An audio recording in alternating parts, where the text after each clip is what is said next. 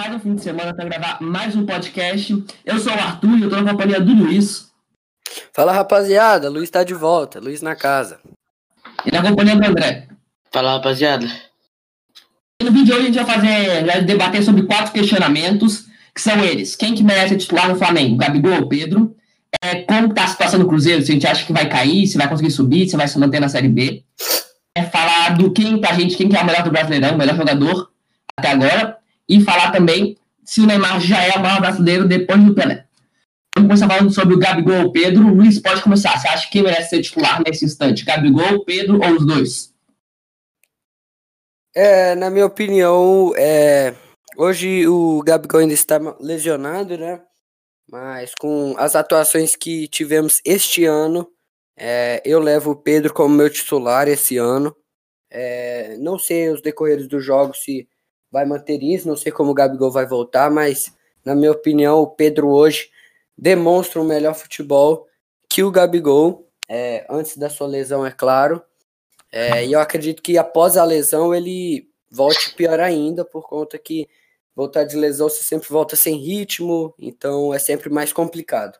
Então hoje eu vou de Pedro como meu titular do Flamengo. E você, André? Quem... É, o, eu acho que eu iria de Pedro. O Gabigol não vem numa fase é, muito boa, justo por causa dessa lesão, mas também não estava indo bem. Eu não acredito que os dois possam jogar juntos. Os dois são jogadores é, parecidos é, na função. Eu acho que a função que os dois fazem é, não é muito bom você jogar com dois deles. É, então eu acho que eu vou de Pedro por achar que ele tá é, demonstrando mais técnica e qualidade nesses últimos dias, fazendo muitos gols. Eu acho que o Pedro ele vem muito bem né, em ritmo de jogo e em estatísticas também. Então eu acho que o Pedro Pedro agora tá melhor que o Gabigol, pelo menos. E você, Tus? É, eu concordo com vocês que o Pedro tá melhor que o Gabigol. Eu achei muito bom ele, ele poder mostrar bom futebol para deixar o, um nível bom no Flamengo. Eu acho que se o Gabigol voltar bem, talvez dá pro Domenech botar os dois, dependendo de como ele encaixar o time. Não vejo que isso é uma possibilidade muito distante, assim como o André falou. Eu tô gostando bastante do futebol do Pedro. E depende muito como o Gabigol voltar. Eu, particularmente, não gosto muito do Gabigol, mas se ele tá botando a bola na rede e o Pedro tá aí mais fácil, talvez ele possa ser titular. Vocês não gostam muito da ideia de jogar com os dois juntos, não?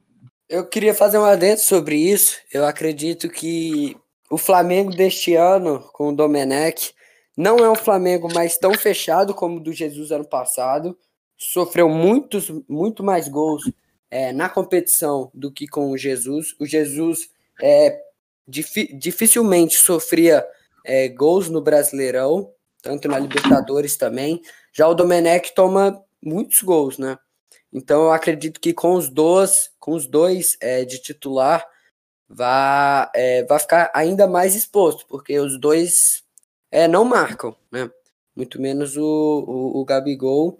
Então, é, dois jogadores que não marcam vai dificultar e eu acredito que não vai funcionar muito bem, mas é claro que se ele, se ele montasse assim, dois volantes para ficarem mais, eu acredito que pode sim funcionar. Mas aí vai depender do Domenech, né? Que seriam esses dois volantes para você?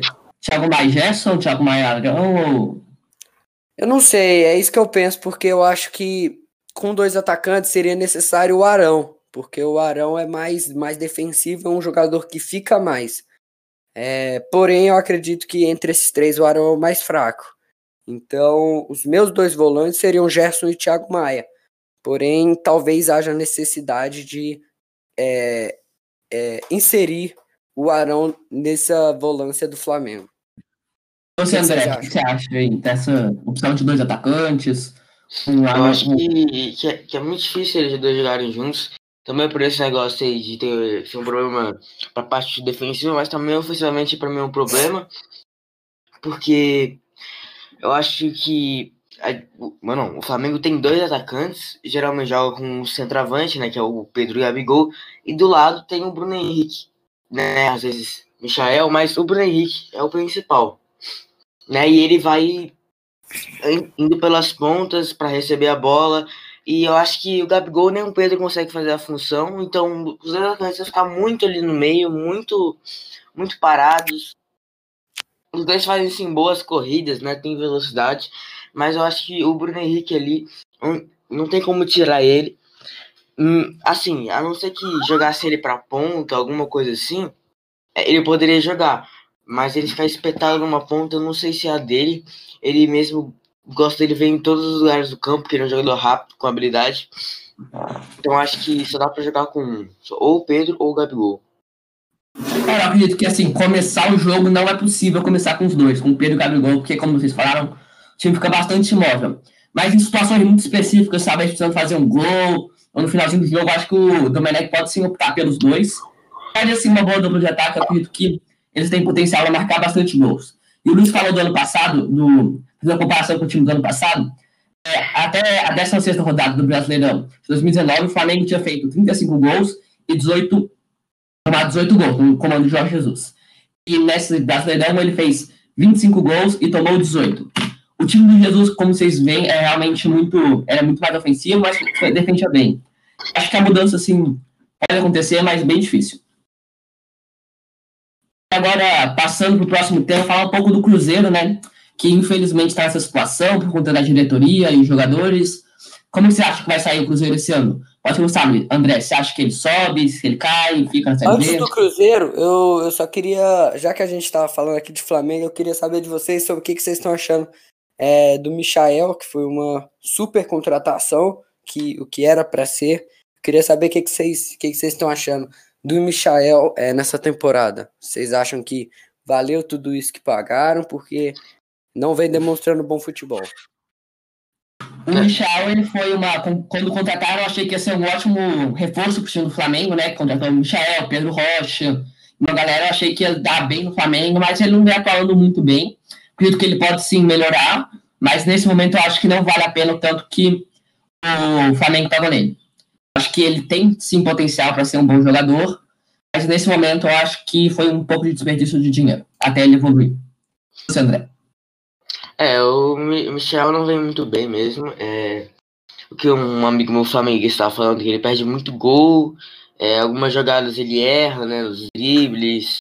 Então acho que o Michel não demonstrou a qualidade que ele estava demonstrando no Goiás, que realmente foi muito bem no Goiás ele tem que melhorar um pouquinho mais.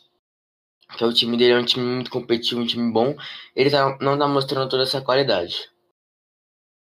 Esse é Luiz, quem está fazendo Michel? Você aqui trouxe questionamento pra é, gente. Eu, eu achei que assim, acho que a principal diferença é exatamente o que o André falou.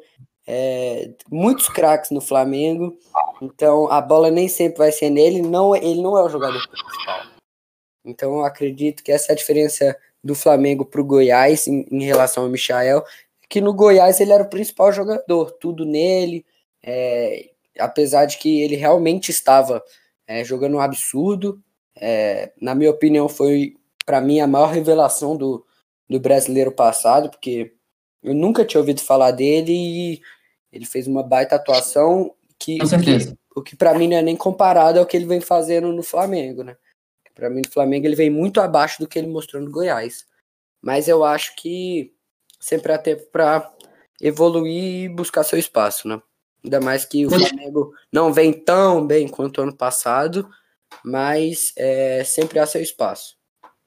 E continuando esse assunto do Michel, vocês acham que seria uma boa, tanto para o Flamengo, tanto para o Michel emprestarem ele para um clube um pouco menor, para ele poder pegar mais experiência e talvez retomar o bom futebol do ano passado? É, quantos anos ele tem, você sabe? Mais ou menos? Vou pesquisar aqui enquanto você vai falando. É, eu acredito que se ele for um jogador é, ainda abaixo dos 25, pode ser sim importante. É, porém, eu acredito que ele consiga retomar o seu futebol do ano passado, mas que é complicado no time grande, porque você não vai ter esse tempo para retomar, né? Porque no time grande jogou três jogos maus, é, dois jogos, tchau. Então. Exatamente. Que... É, só para completar sua informação, ele é de 96, ele tem 24 anos. É, é o que eu pensava. Então, eu acredito que pode ser, sim, é, algo interessante é, dar, é, ele ser emprestado para retomar esse bom futebol, eu acredito que no Flamengo seja um pouquinho mais complicado com tantas peças é, grandes e boas, né? O que, que você acha? É, eu acho que é uma, é uma algo interessante se emprestar o jogador, mas sem nenhuma opção de compra, nem coisa do tipo mesmo. Emprestar para um clube menor aí, um clube de menor expressão no Campeonato Brasileiro, ou de alguma outra liga, talvez. É, mas provavelmente um clube que está brigando, não está brigando por título, para ele pegar uma experiência, para de novo ver se ele realmente é tudo isso que ele valeu, né? Porque como o Luiz disse, o Goiás jogava para ele, a bola chegava nele toda hora, a bola era para ele, o time jogava para ele. Então, se, pra, se isso acontecer de novo, para ver se realmente tem qualidade, fazer um esquema que pode ajudar ele. Mas o que ele mostrou agora, ele não mostrou bom futebol, não. Eu acredito que se ele for para um time como o Bragantino, que está lutando para não cair, e tem um elenco muito jovem com Claudinho, Arthur, eu acho que pode ser sim uma boa, tanto para a carreira dele tanto o Flamengo tanto o Bragantino. Acho que seria um bom negócio para os dois lados. Eu gosto bastante do Bragantino, acho que seria uma boa. É, é podemos passar. Eu tem realmente muitos times que ele pode encaixar. Eu acho que a maioria dos times assim do Brasileirão, o Brasileirão é um campeonato que é muito muito nivelado, né? Você nunca sabe assim, tudo pode acontecer no Brasileirão. E eu acredito que em qualquer time assim ele seria titular, é, tanto no esporte ou no Atlético Paranaense até é, ou então no, no, o próprio Bragantino que você falou. Então acredito que tem muito time para o Flamengo explorar e, e, qualquer time ele vai ter muita oportunidade. E vamos passar então para o próximo bloco, né, do Cruzeiro. É, posso vou começar a falar um pouco do Cruzeiro. Eu que acompanho, acompanho um pouco o jogo do Cruzeiro, tá jogando muito mal. Contra o Oeste foi um dos piores jogos que eu vi no ano. Tá muito ruim realmente o Cruzeiro. Não vejo saída, eles contrataram o Filipão, né, agora? Exatamente, contrataram o Filipão. Filipão. Acho que talvez ele possa arrumar casa. E pelo que eu tô vendo, tem muito mais chance deles caírem, se não me engano, é mais 50% de chance deles caírem para a Série C, e cerca de menos 5% de eles subirem para a Série A. Acho que se o Cruzeiro, nessa situação que ele tá, conseguir se manter na Série B e tentar arrumar as coisas por trás, é, botar salários em dia, e mudar a diretoria assim para botar o, clube no bom rumo, eu acho que ao longo do tempo eles podem sim se salvar dessa crise que eles estão, mas vai demorar um bom tempo para eles voltarem a ser o time grande que eles eram na Série A. O que, que você acha, Luiz? Como é que você acha que vai sair o Cruzeiro esse ano? Qual é a sua expectativa para o futuro? É, eu acredito que, que esse ano o Cruzeiro vai brigar para realmente não cair, porque a situação é realmente muito complicada. O Cruzeiro começou muito mal o ano assim, muito mal mesmo, é, perdendo diversos jogos, é, vencendo muito pouco, mas eu acho que com o Filipão vem a melhorar, é, até porque o Filipão é um grande técnico, um técnico que foi é, técnico de seleção, então eu acho que é, foi uma decisão é, para é, eu achei louca do Filipão, mas que eu acho que é muito interessante e muito positiva para o Cruzeiro, porque o Filipão é sim um grande técnico, apesar de não ter ido tão bem na seleção. É, ele é sim um grande técnico, né? Apesar de ser marcado por, é, pelo 7 a 1 né? Mas ele é sim um grande técnico, então acredito que o Cruzeiro venha a melhorar com o Filipão. E você, André? É, eu acho que o Cruzeiro realmente ele briga para não cair. Mas. Eu acho que o time tem algumas peças interessantes, como por exemplo Marcelo Moreno, o Sassá, é, o Fábio, tem algumas peças interessantes que são muito boas, né? Que tem qualidade. O Sassá nem tanto, né? Mas o time do Cruzeiro consegue sim. É, tem, tem uma base interessante também.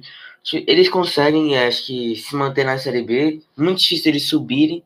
Mas que tem a metade do campeonato aí para rolar.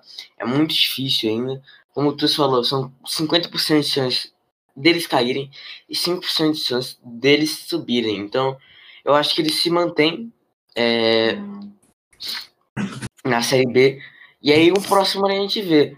É, por mais porque o Cruzeiro tá um time muito endividado. É, eu acho que vai ficar pior ainda se dar uma coisa ruim com o Filipão, eles demitirem, porque eles já tem uns cinco técnicos já para pagar eles, não pagaram ainda. Então aí é mais problema, vai entrar na justiça e tudo mais, tal, e dívidas e dívidas, mas o Cruzeiro acho que fica na Série B. Próximo ano. Não seria um absurdo a gente ver o Cruzeiro na Série C ano que vem, né? Eu gosto bastante do zagueiro deles, o Kaká. É, ele é jovem, eu gosto bastante dele. Talvez ele possa pintar no clube da Série A, se o Cruzeiro achar uma boa proposta para ele. Tem que ver, né? Tem que arrumar casa, tem que melhorar a situação financeira do clube, principalmente, eu acho.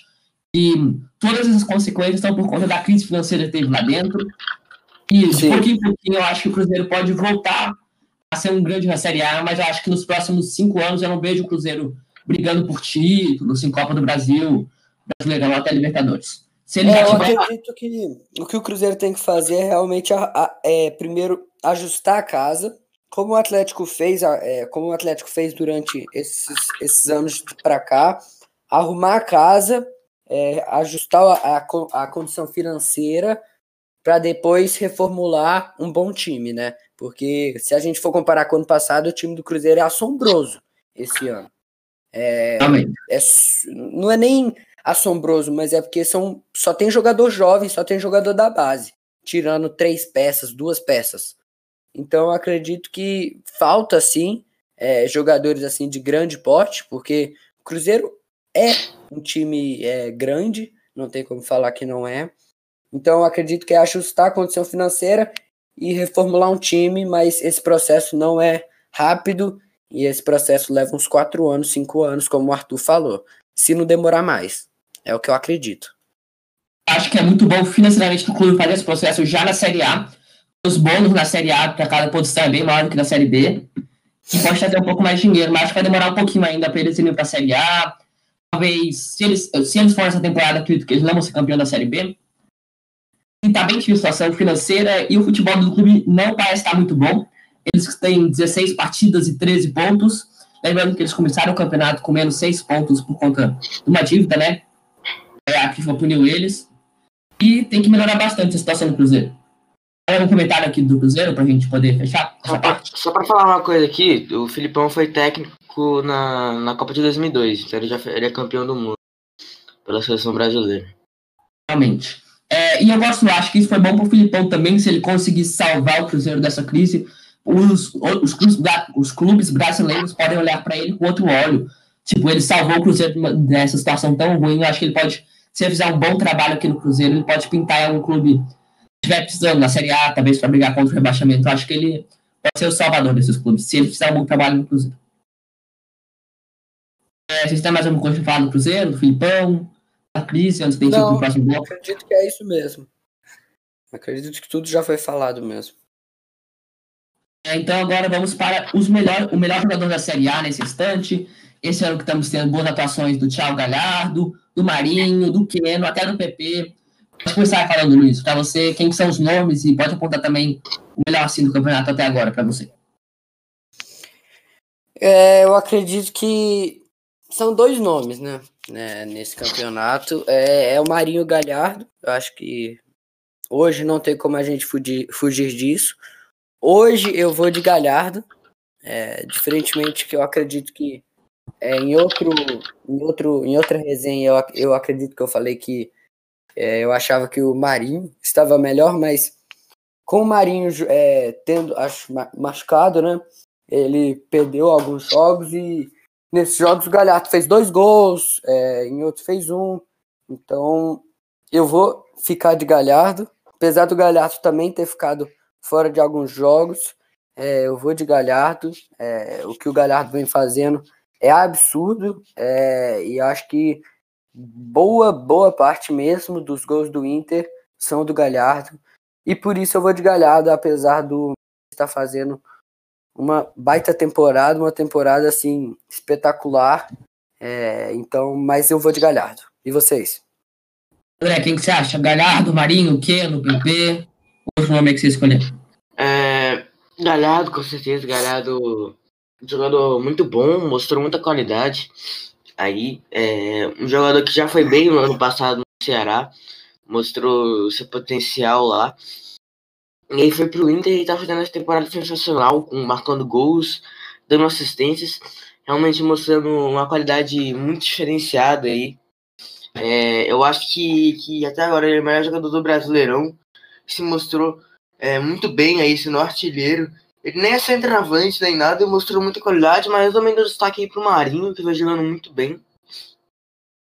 Né, que fazendo gols regularmente, assistências também, nem tanto, mas fazendo é, colaborando nas jogadas, é um jogador que puxa a marcação também. Eu gosto muito do Marinho, mas o Galhardo não tem como tem como ultrapassar ele por enquanto, não.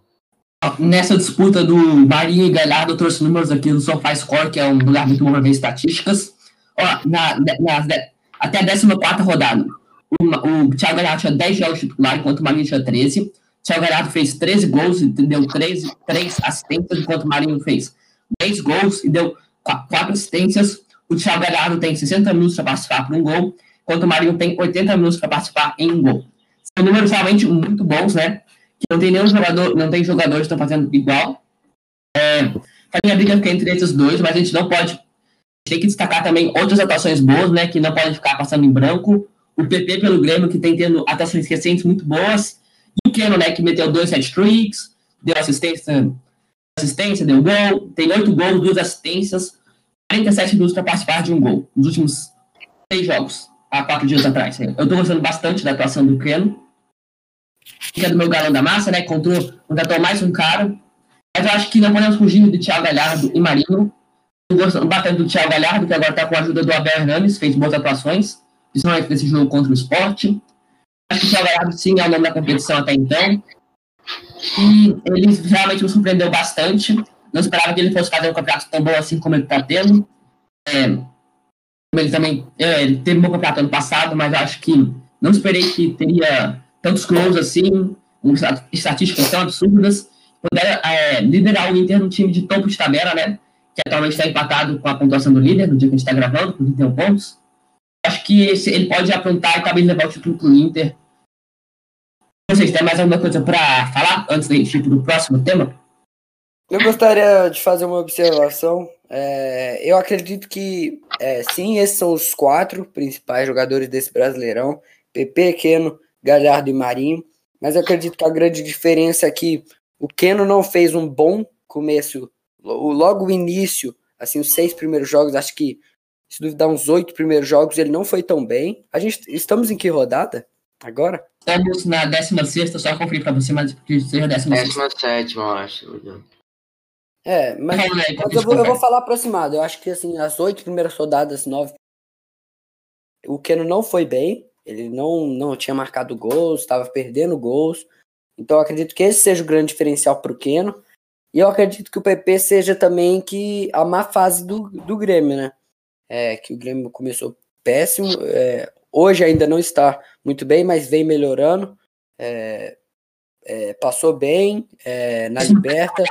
E Então eu acredito, eu acredito, que seja isso. É, eu acredito que essa seja a grande diferença do Marinho do Galhardo para o PP e para o Keno. Acho que essa é a única observação mesmo.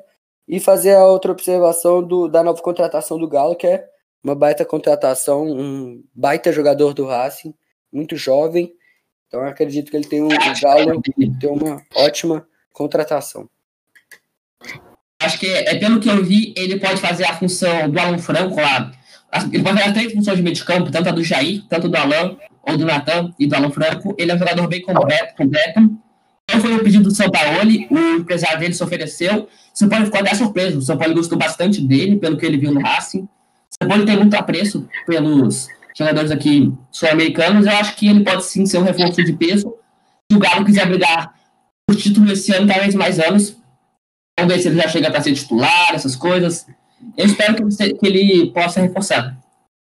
Alguma coisa para destacar ainda, André, antes da gente ir para o próximo bloco?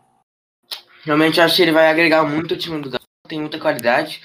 O valor aproximado dele do transfermarket é de 15 milhões de euros. O Galo contratou por 6, eu acho que vai render muito pro Galo, sim. E só uma coisa que não estava na pauta, mas observando aqui a tabela, quem você acha que vai terminar em primeiro no primeiro turno? Os três times, Flamengo, Inter e Galo, estão empatados com 31 pontos. Acho que é uma briga boa, que está um bom debate aqui. Pode falar aí, Luiz, quem você acha que termina em primeiro, primeiro turno? Eu, ah, o primeiro turno eu acredito que é, vai ficar é, pro Galo, ou pro Inter, ou pro Flamengo. É, Sabia. Mas eu, eu, eu vou, para falar um, eu vou, eu vou de Galo, sim. É, mas eu acredito que pro final do campeonato ainda tem muito, muito jogo para rolar. É, é, ainda são é, 20 jogos, né? É, mais, né, no caso. Então eu acredito que tem muita coisa para rolar sim, mas no primeiro turno acho que o Galo leva. E você, André? Acho que o, acho que o Galo leva o primeiro turno também. É, os jogos são, são até ok. O Flamengo vai pegar o Corinthians fora de casa. Eu acho que o, que o Galo consegue sim. O Galo tá com um time aí, mas que tenha, vamos dizer assim, tropeçado contra o Fluminense. Eu acho que ele, ele ficou em primeiro lugar sim nesse segundo turno, primeiro turno de, do Brasileirão. Que a atuação do Muriel também, né? Impressionante, tava que nem o Alisson naquele jogo. Essencial para a parte do Fluminense. Eu só queria fazer um adentro também que meu Fluminense é gigante, porque meu Fluminense, dos dois primeiros colocados, um ele bateu, o outro ele empatou. Então o meu Fluminense contra os grandes está gigantíssimo. É, você falta ganhar do Ceará. mas perde para os pequenos. Não pequenos, mas para os que estão é, do meio da tabela para baixo. Não. O Fluminense sempre dá uma picada assim. Perdeu pro... A gente tá evoluindo, a gente tá evoluindo. Estamos tá evoluindo. evoluindo. Agora a gente, a, gente, a, gente, a gente tá ganhando de todos os times bons, empatando todos os times bons. Só que a gente não tá mais perdendo pros times mais ou menos. A gente tá é, tá empatando, pelo menos. Um tá com É. Ceará, Ah, não, agora o, o Digão foi brincadeira. Não, não, eu gosto muito do Digão, mas ontem ele falhou realmente no lance. É, vocês falam também do tropeço do Galo no Fluminense, mas eu tenho que comentar também o tropeço do Flamengo em cima do meu gigante Bragantino, que foi lutador e arrancou empate fora de casa. Acho que o Flamengo, se ele quiser ser campeão, agora com essa disputa com o Galo e Inter, ele não pode perder pontos bobos assim contra o Bragantino. É isso. Acho que a briga vai ficar entre esses três. Acho que dá Galo ainda, porque né, até, nesse, até o fim do primeiro turno, mas no final tudo pode acontecer o Luiz bem falou, são muitos jogos, confronto direto ainda para rolar essas equipes. O Flamengo jogou com o Inter né, no primeiro turno. O Galo perdeu para o Inter e ganhou do Flamengo. Talvez se ele perder os dois jogos, ele ficar ali atrás. É, eu acho que a, a grande diferença foi o Galo ter vencido o Flamengo nessa primeira rodada, né? É, foi muito importante para o Galo, apesar da derrota para o Inter. Mas eu acredito que veio fazendo grande diferença para o Galo essa vitória sobre o Flamengo sem ter feito gols, né? Com o gol contra é o Felipe Luiz. O jogo contra o Flamengo, o São Paulo uma relação muito estranha com três zagueiros, jogou sem o Keno, nem o Marrone, que era o titular na época. Eu acho que agora com um time mais entrosado, possa se enganar do Flamengo na primeira rodada. O Flamengo vai dar uma situação muito ruim agora, né? Muitos jogos em seguida. Jogou na terça, na quinta, jogou hoje no domingo. E tem jogos da é, Libertadores, Copa do Brasil. São muitos jogos duros. E eu acho que o Galo pode se beneficiar disso por ser, por estar somente no Brasileirão. Claro que não é um mérito atlético, mas acho que ele estando só no Brasileirão, ele possa ter vantagem, porque não, diferentemente dos outros clubes, não vai estar em outras competições, então não vai precisar poupar jogadores. Tem mais alguma coisa antes de ir para o último tópico? Não, para mim foi isso. André? É isso. Agora, para fechar aqui nossos debates Vamos para a pergunta que surgiu bastante durante a semana, após o Neymar ultrapassar o Ronaldo Fenômeno na lista de artilheiros pela amarelinha. Para vocês, o Neymar já é o maior brasileiro depois do Pelé? E o que falta se ele não for, se ele não for? O que falta para ele se tornar?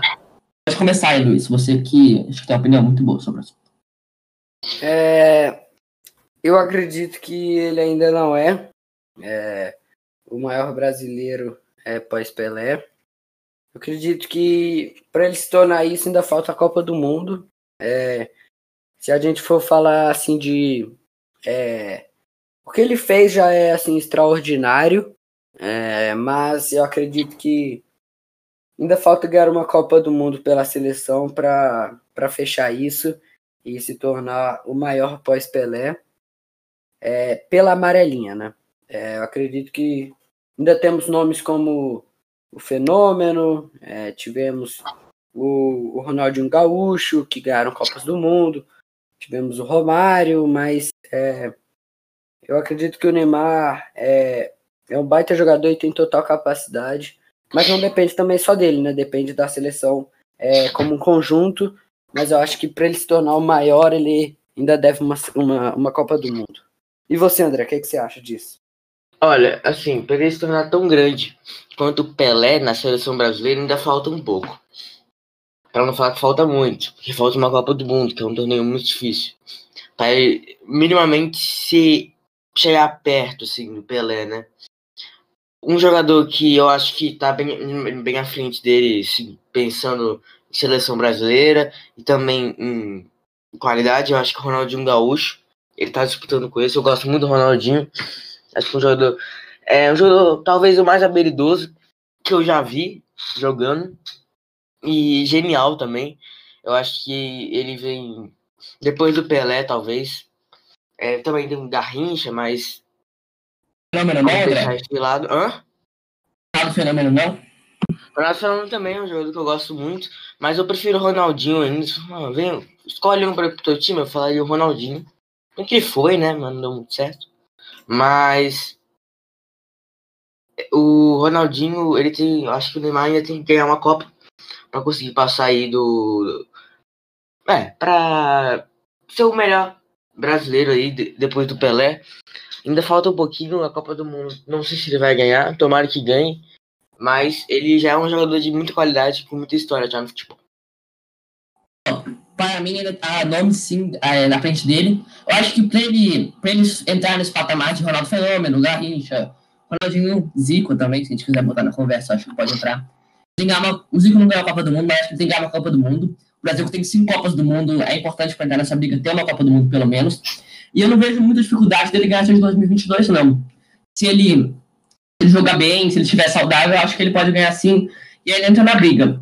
É, não conta muito na disputa pela amarelinha, mas acho que se ligar uma bola de ouro talvez possa sim fazer uma diferença. É, para poucos é a bola de ouro.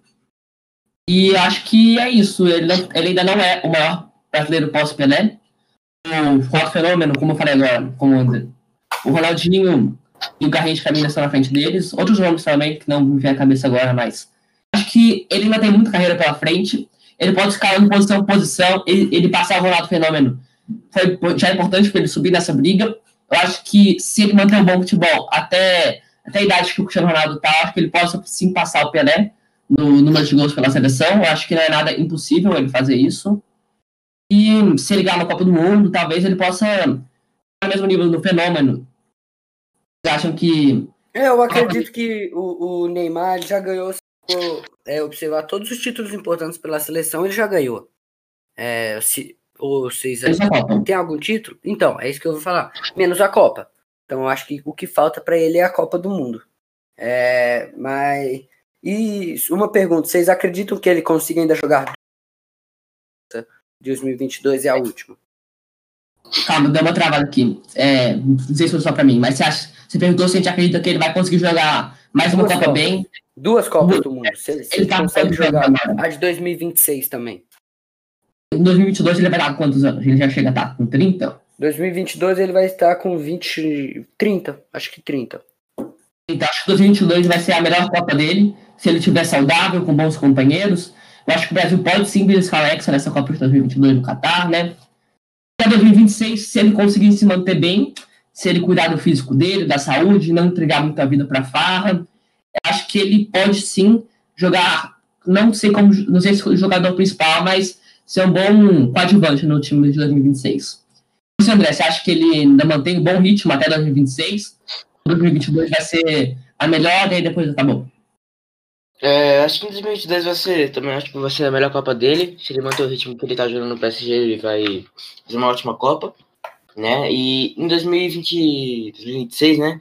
Ele vai, ele consegue sim jogar a Copa se ele manter essa qualidade ou manter minimamente essa qualidade. Ele vai conseguir, é, sim, jogar essas duas Copas. Eu Acho gostaria, que- eu gostaria de fazer só mais uma pergunta. É, vocês acreditam que é, vai ser. O que vocês ach- acreditam que ele vai render mais?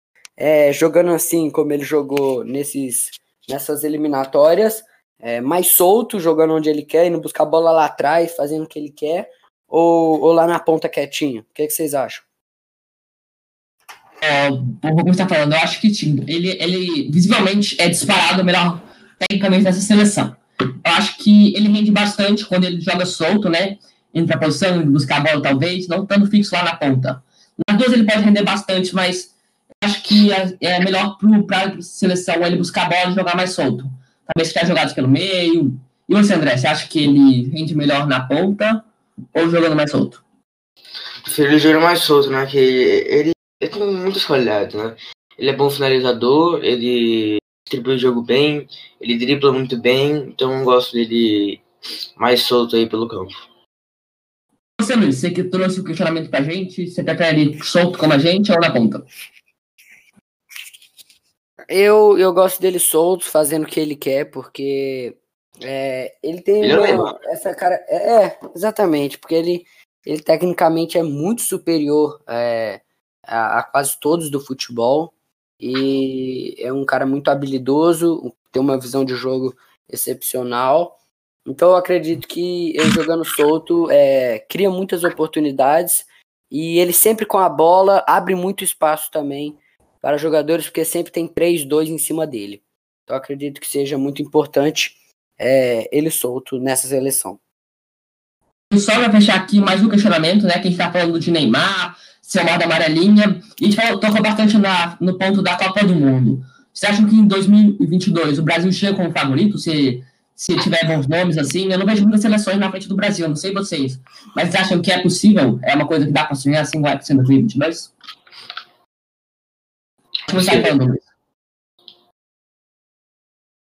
É, eu acredito que Copa do Mundo é muito complicado, né? É, é um torneio assim de mata-mata, né?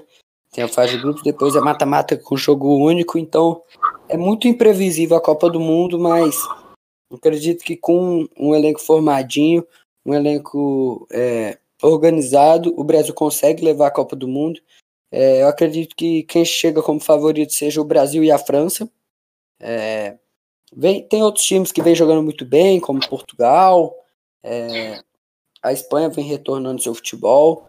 É, sempre temos a Argentina também, né, que tem o Messi. Então, nunca dá para descartar nenhuma seleção, mas eu acredito que os favoritos vêm é, sendo a Argentina, é, a Argentina e o Brasil e a França. Eu não sei, eu acredito que o Messi jogue a Copa do Mundo, mas eu acredito que ele não vai estar mais no seu, no seu auge, né? É, e vocês, o que, que vocês acham disso? É, eu acho que, você falando, é, primeiro pelo ponto do Messi, assim, da Argentina, eu acho que ele joga assim. Acho grande chance dele ganhar uma Copa do Mundo foi 2014 aqui no Brasil, né? Que seria muito, muito sacana pra gente, né? Perder a Copa em casa pra Argentina, não perder diretamente, mas depois de 7x1 ainda perder. Ter a Argentina ganhando o título na nossa casa, assim como o Uruguai em 1950, acho que seria muito bom para a história do Brasil. O Cristiano Ronaldo também falou que vai ser a última dele. Acho muito difícil Portugal ganhar, mas não, vai ser uma surpresa muito boa. Eu acho que se, se ele ganhar, ele fica visivelmente maior que o Messi. A Copa não faz muita diferença. Eu acho que a Argentina tem nomes bons para poder beliscar assim, mas a França, dependendo de como vier, tem nomes. Tem Mbappé jogando muito bem, muito jovem ainda, né? Muitos anos para render. O da França é organizado. A Bélgica a gente não pode descartar, tem bons nomes, tem o Lukaku, tem o Hazard que não está jogando muito bem, tem o De Bruyne, pode cair por fora. A Espanha, como o Luiz falou, né? uma base bem jovem, está é, renovando o elenco, talvez pode ser uma boa, mas é muito aberto ainda, estamos muito longe da Copa do Mundo, eu acredito que ao decorrer dos meses, assim, a gente vê os jogos das seleções, eliminatórias, quem vai ficar de dentro, quem vai ficar de fora, a gente pode ter uma opinião mais concreta. E assim seria muito interessante, né, de falar ainda da Copa do Mundo, ter esse podcast por muito tempo para poder comentar sobre a Copa do Mundo. Você, André, você acha que o Brasil. Eu acho que o Brasil vem sim como um dos meus favoritos, assim, talvez o grande favorito, dependendo de como o Neymar está como o Neymar estiver durante o período, acho que pode sim pegar o Hexa fácil. E você? Fácil não, mas. É como o Luiz falou, o fator Copa do Mundo, eu acho que se jogar bem, Neymar saudável, um elenco bom, pode riscar o título. E você, André? O que você acha? Que... Acho que o Brasil vem com muita força para a Copa, junto com a França. Os únicos times assim que eu acho que, que vão, que eu tenho certeza que vão chegar longe. E aí a gente vai ver, né? É, tá meio longe da Copa, então a gente tem muito para comentar ainda. Os times podem mudar, pode acontecer muita coisa. Mas eu acho que o time do, do Brasil vem com muita força. Sempre veio muito bem a seleção brasileira, porque sempre teve muitos jogadores de qualidade. É a única seleção que participou de todas as Copas, né? A mais constante. Exatamente. Então, e, e, sempre que participou, nunca teve uma atuação assim deplorável, teve atuações ruins, mas nunca uma atuação falar assim, não, não é possível que seja o time do Brasil. O Brasil sempre foi muito bem nas Copas. Eu acho que chega a ser como favorito junto com a França. Tirando é. 7x1, né? 7x1 é, realmente. É, eu vou me complicado. Mais recentemente, é. tirando 7x1. Que... Mas mesmo no 7x1, a gente chegou é, na semifinal. A gente chegou na semifinal, exatamente. A gente teve um jogo favorável. O problema, o foda mesmo, foi o 7x1 em si, né? Mas tirando isso, foi uma boa atuação é, para o elenco que tínhamos. Realmente, sem Neymar, né? Tava difícil aquela Copa. E eu jogo contra o também. também, né? O da em 2010 também, pode ficar assim. Não foi tão vexame quanto 7x1, mas foi intenso. Mas é, 2010 a gente caiu nas quartas? Ou nas. É. Foi, foi jogo aquela. Não foi com o Neymar, né? né? Foi quartas, quartas. quartas. Hum? Beleza. É, eu achei um grande vacilo não ter convocado o Neymar, né? Foi meio. Realmente. Mas tudo bem, né? Faz parte. Passagem pode mudar. É isso, né? Fechamos os quatro questionamentos. Achei que deu um papo bem bacana. Gostei bastante de falar deles. Vocês têm mais alguma coisa pra fechar, né? Eu acho que hoje vamos ficar sem o joguinho. Vamos, deu... acho que hoje deu, deu um bom papo. Rendeu bastante. Eu gostei muito. Espero que vocês de casa tenham gostado também. É, é, fazemos isso com, com todo carinho para vocês. É, é sempre muito. É sempre um grande prazer estarmos também com o nosso parceiro André. Agradecer sempre. É, e pode fechar aí, Arthur. A gente não tava com o Edu, né? Que ele acabou perdendo horário, infelizmente. Falta de técnica, né? Assim como o Luiz, que faltou semana passada. Sem amor ao compromisso. Tive uns problemas técnicos, rapaziada. Desculpa aí. Mas é isso, né? Toda semana estamos aqui. O Galo líder, assim, trazendo felicidades. E é isso. Se tem mais alguma destaque, eu posso fechar. Pode fechar. Pra mim, pode, pode fechar. fechar. É isso, foi mais um episódio. Espero que vocês tenham gostado. Obrigado por ter ouvido até aqui. E falou, segue líder.